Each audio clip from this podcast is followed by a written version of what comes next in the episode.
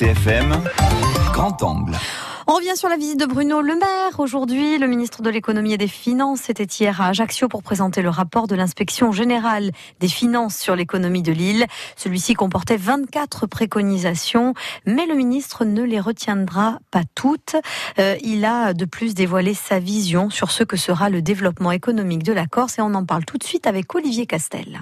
Le ministre de l'économie a fait le tri dans le rapport de l'inspection générale des finances car certaines mesures était tout bonnement rejeté par tous les acteurs. Sur la question du désordre foncier, l'IGF évoquait l'ouverture de la saisine du groupement d'intérêt public pour la reconstitution des actes de propriété aux particuliers sans passer par un notaire. Maître Marianne Pierre, notaire et élue de droite à l'Assemblée de Corse, est satisfaite que le ministre abandonne ce qui était la première proposition du rapport. Cette ouverture euh, du GIRTEC aux particuliers, je ne voyais pas très bien, si vous voulez, la finalité, étant donné que, en tant que notaire et même l'ensemble de la profession euh, ne comprenait n'est pas très bien, si vous voulez, euh, puisque les procédures de titrement se font hein, au rythme qu'ils doivent se faire. Une création de titre, c'est un acte très important et un acte très difficile à faire. La proposition numéro 21 sur la possibilité que la grande distribution vende de l'essence fera l'objet d'une réflexion.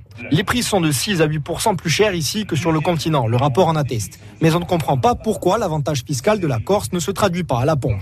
La CDC a demandé une étude. Si celle-ci ne suffit pas, le ministre de l'économie s'engage à vérifier s'il n'y a pas entente dans le secteur. Mais selon François Padron, homme d'affaires à la tête d'un réseau de grande distribution, aucune étude n'a démontré que cela ferait baisser les prix à la pompe. Au contraire, dit-il, et cela provoquerait la fermeture de 85% des stations-service. L'arrivée de l'essence dans la grande distribution entraînerait de facto la suppression d'un certain nombre de, petites stations-service. Si c'est pour reconstituer un réseau en parallèle, euh, c'est impossible.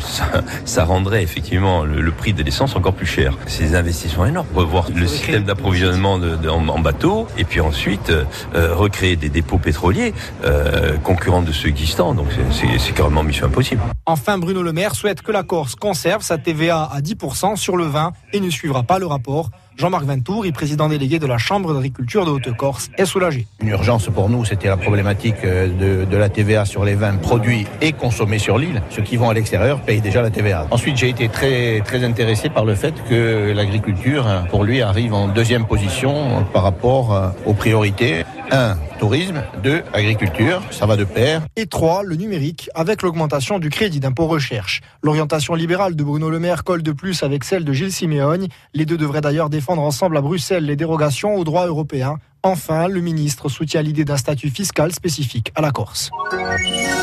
France Bleu, France Bleu RCFM.